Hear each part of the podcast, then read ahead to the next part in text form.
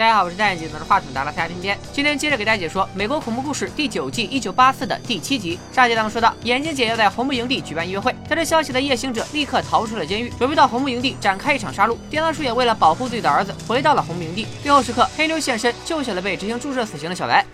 死里逃生的小白被黑妞带到了一家旅馆。原来黑妞在行刑的时候伪装成了工作人员，把最后一针氯化钾换成了巴氯芬。巴氯芬是治疗肌肉痉挛和硬化症的处方药，只要剂量控制好，就能完美制造出脑损伤的假象，让小白假死。这才把所有人都蒙了过去。不过这种药也有副作用，小白必须要休养一段时间，将体内的药物成分全部排出体外后，才能完全恢复正常。黑妞告诉小白，他准备了一份新的护照，等安排妥当之后，小白就可以带着新护照离开洛杉矶，开启一段新的生活。对于这个曾经把自己当成实验对象的心理变态，小白对黑妞始终不信任。他觉得黑妞救自己就是黄鼠狼给鸡拜年，没安好心。他不但非常不配合治疗，还一言不合就把黑妞逼咚到了墙上，问他到底有什么不可告人的目的。当年黑妞亲眼见到了夜行者死而复生，又在他的嘴炮之下濒临崩溃，但他一直相信没有人生来就是邪恶的，所以决定用实际行动证明自己的信条，证明夜行者是错的。因此他才会救下小白，这样也是为自己放出叮当叔的事赎罪。听了黑妞的话，小白也放松了不少。随后他看到报纸上红木营地举办音乐会的消息，黑妞知道小白还是对五年前眼镜姐指认他的事耿耿于怀，但。如今眼镜姐家大业大，小白想报仇未免有些不自量力，还是别去淌这趟浑水了，拿上新护照，老老实实的当个路人甲多好。但小白根本听不进黑妞的忠告，因为眼镜姐的诬陷，他坐了五年牢，整整五年啊！你知我嗰五年点过咩？你知咩？铁门啊，铁窗，铁锁。总之，小白对眼镜姐的恨比喜马拉雅山还高，比玛利亚纳海沟还深。他已经不在意自己的死活，只想亲眼看着眼镜姐孤带。黑妞见小白已经被仇恨蒙蔽了双眼，就决定带他去个地方 happy 一下。二人来到了旱冰场。美国八十年代，婴儿潮一代人正式进入三十岁大关，而六十年代性革命的余威仍在。于是，旱冰场和健身房两个地方成了当时美国年轻人搭讪调情、释放荷尔蒙的新出口。再度体验了一回普通人的青春时光，小白也自在了不少。黑妞又劝小白，让他打消去红木营地复仇的念头。但玩归玩，笑归笑，小白依旧很暴躁。五年的牢狱之灾，可不是滑一次旱冰就能抵消的。看小白态度坚决，黑妞也不再劝他，只好帮人帮到底，决定开车把小白送到航母营地。两个人聊得正起劲儿，突然一个长得很像特长哥的胡子男跟两人搭讪。大家注意区分一下，特长哥是黑头发，这个胡子男是棕头发。胡子男声称自己的车抛了锚，希望两人能顺路把他带回女朋友的家。小白和黑妞都不是刚步入社会的傻白甜，想也没想就拒绝了他的请求。但是世事无常，离开时两人的车也出了故障。就在他们一筹莫展之际，胡子男再次出现，说自己会修车，然后果然帮两人修好了车。作为报答，黑妞就让胡子男上了车。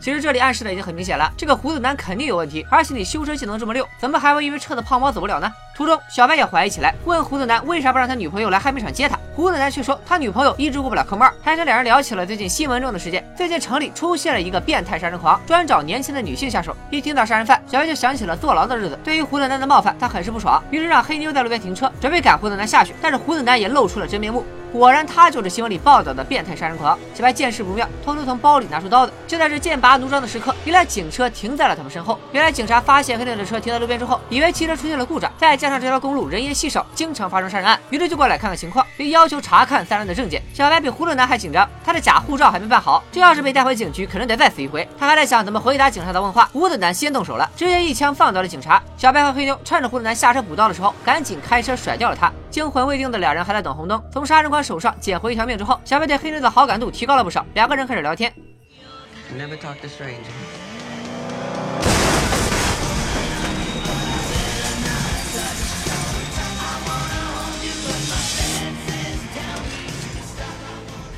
估计会有人吐槽，明知道杀人犯就在附近，这俩人居然还要等红灯，心咋这么大呢？其实如果俩人要是闯了红灯，很可能就会被警察调查，小白也就暴露了。他们看到胡子男打伤警察没有报警，也是出于这方面考虑，不想节外生枝。可没成想，还是着了胡子男的道。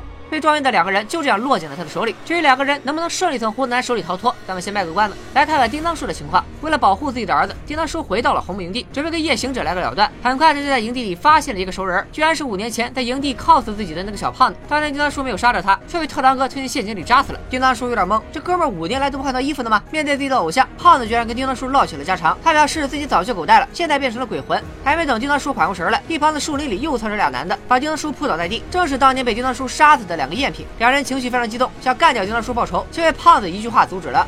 Wait, Montana said no killing till the festival. 看来阿莲现在成了红木营地的老大，才是把叮当叔带到了他的面前。阿莲也很蒙圈，你说你都活着逃出去了，还回来干嘛呢？你难道不知道在座的一半人都是被你杀的吗？丁当叔解释说自己回来是为了干掉夜行者。听到夜行者的名字，阿莲有些不淡定了。当年自己亲眼看到丁当叔把他捅了个对穿，早就凉透了。但丁当叔向他透露，夜行者获得了撒旦的庇护，拥有无限复活币，根本就杀不死。一把的铁柱听不进去，超级斧子就准备报当年的香岛河之仇，还好被阿莲拦了下来。在红木营地待了这么久，这群鬼也逐渐感受到了做鬼的快乐。拥有无限复原的能力，就意味着可以肆无忌惮的杀人，而且不用承担任何后果。这群人早就计划好，在月节展开一场杀戮，杀掉所有来参加的人，搞一个大新闻出来。到时候红木营地就会引来大量超自然现象爱好者，兴许这些人能找到破解红木营地诅咒的方法，他们就可以离开了。话说你们咋知道诅咒解除以后，你们不会魂飞魄散呢？叮当叔也不明白为什么他们一定要离开红木营地。大壮告诉他，红木营地还有一个白衣女鬼，逮到他们就是一顿暴打。虽然他们不怕死，但是怕疼啊。久而久之，没人敢惹这个白衣女鬼，也没有人知道她是谁，来自哪里。I do. She's my mother. 1970 wasn't the first massacre. There was another one twenty years before.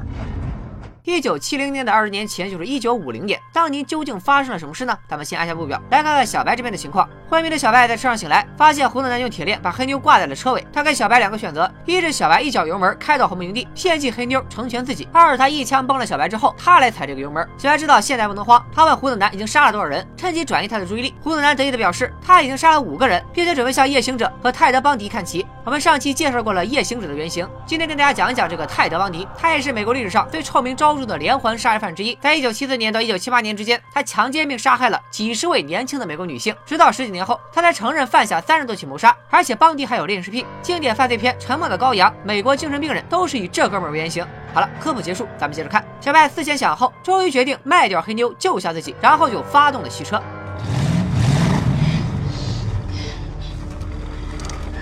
What are you waiting for? Do it!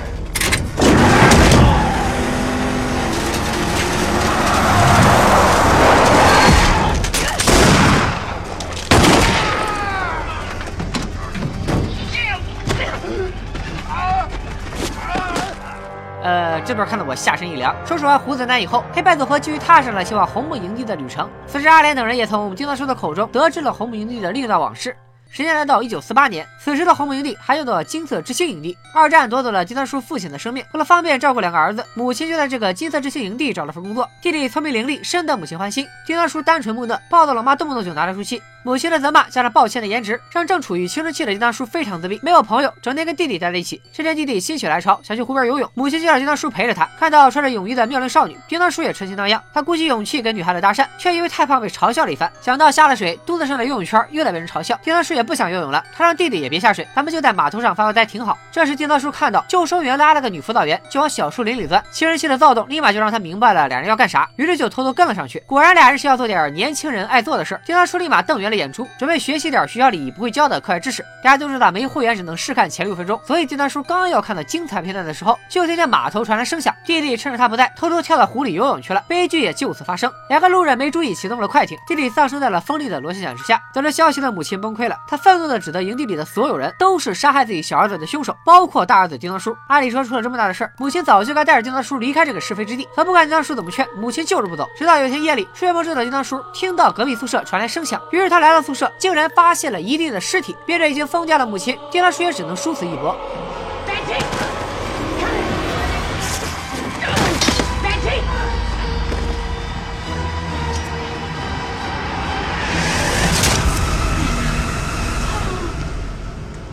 屠杀案发生后，金色之星营地很快就被关闭，十年后重新开放，改名叫红木营地。这里被丁当叔的母亲下了诅咒，死者的鬼魂永远都会被困在这里。在帅帅的带领下，丁当叔见到了母亲的鬼魂。三十年未见的两人都有些沉默。为了打破尴尬，丁当叔问起弟弟是否变成鬼魂留在了营地。母亲表示，他能在营地里听到小儿子的声音，却一直找不到他。直到有一天，他预感到儿子来到了红木营地，可见到的不是思念的小儿子，而是长大后的丁当叔。当时在他身边的正是眼镜姐，没错，那一年就是一九七零年。看到丁当叔对眼镜姐特别痴情，母亲决定让丁当叔也品尝一下失去挚爱的滋味。夜晚，他给眼镜姐洗脑，怂恿她去干掉那些瞧不起自己的人。之前看眼镜姐自爆的时候，我还在想为什么她的心机能这么深，果然背后有高人指点。我甚至觉得嫁祸给丁当叔这招，说不定也是丁当叔他妈教的。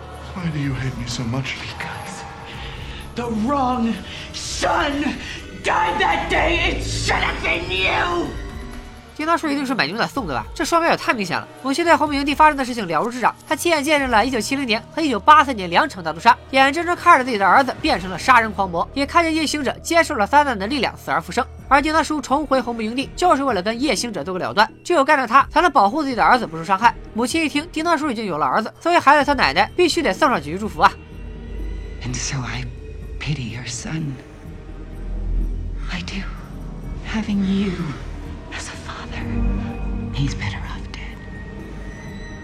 三十多年了，依然没有被母亲原谅的叮当叔很伤心。晚上，他独自来到码头悼念弟弟，可母亲依旧阴魂不散，让叮当叔赶紧滚蛋。叮当叔表示，自从弟弟死后，他无时无刻不感到内疚，内心的悲痛一点都不比母亲少。为了悼念弟弟，叮当叔还用弟弟的名字给自己儿子命名。之前他在这里没能保护好弟弟，这次拼了老命也要护住儿子周全，也算是为弟弟赎罪。听到这话，母亲终于动容，她劝叮当叔不如回家多陪陪儿子，和夜行者这个撒旦挂硬刚，基本等于白给。但是叮当叔表示，如果连自己的儿子都保护不了，那他还算什么父亲？这句话再次说到母亲心坎里去了。于是他决定告诉叮当叔对付夜行者的方法，那就是自杀。夜行者因为撒旦之力可以无限复活，但叮当叔能重生也是靠夜行者的撒旦之力。要是叮当叔被夜行者所杀，肯定就死得透透的了。但是叮当叔如果自杀，就会因为母亲的诅咒成为地缚灵，同样杀不死。以诅咒之力对付撒旦之力，说不定还真的有一拼之力。听了母亲的话，叮当叔也做出了自己的选择。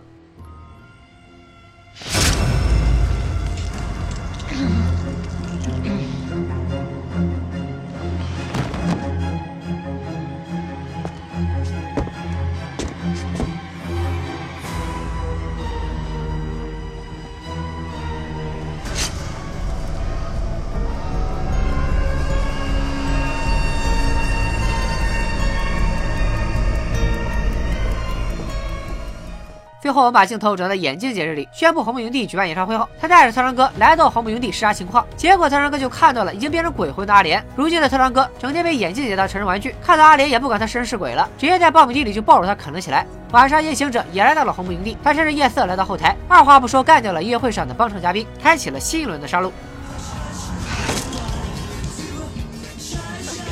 以上就是《美恐一九八四》第七集的内容。叮当叔弟弟之死，明显是在致敬《黑色星期五》里的杰森。杰森就是因为辅导员在帐篷里翻云覆雨，耽误了救援时机而死。这股怨念让他变成了水晶湖中的怪物。拿到同样剧本的叮当叔的弟弟，会不会成为大 boss 再次现身呢？靠母亲的诅咒之力，成为不死之身的叮当叔，能否战胜夜行者？小白又能否向演技姐成功复仇？让我们拭目以待。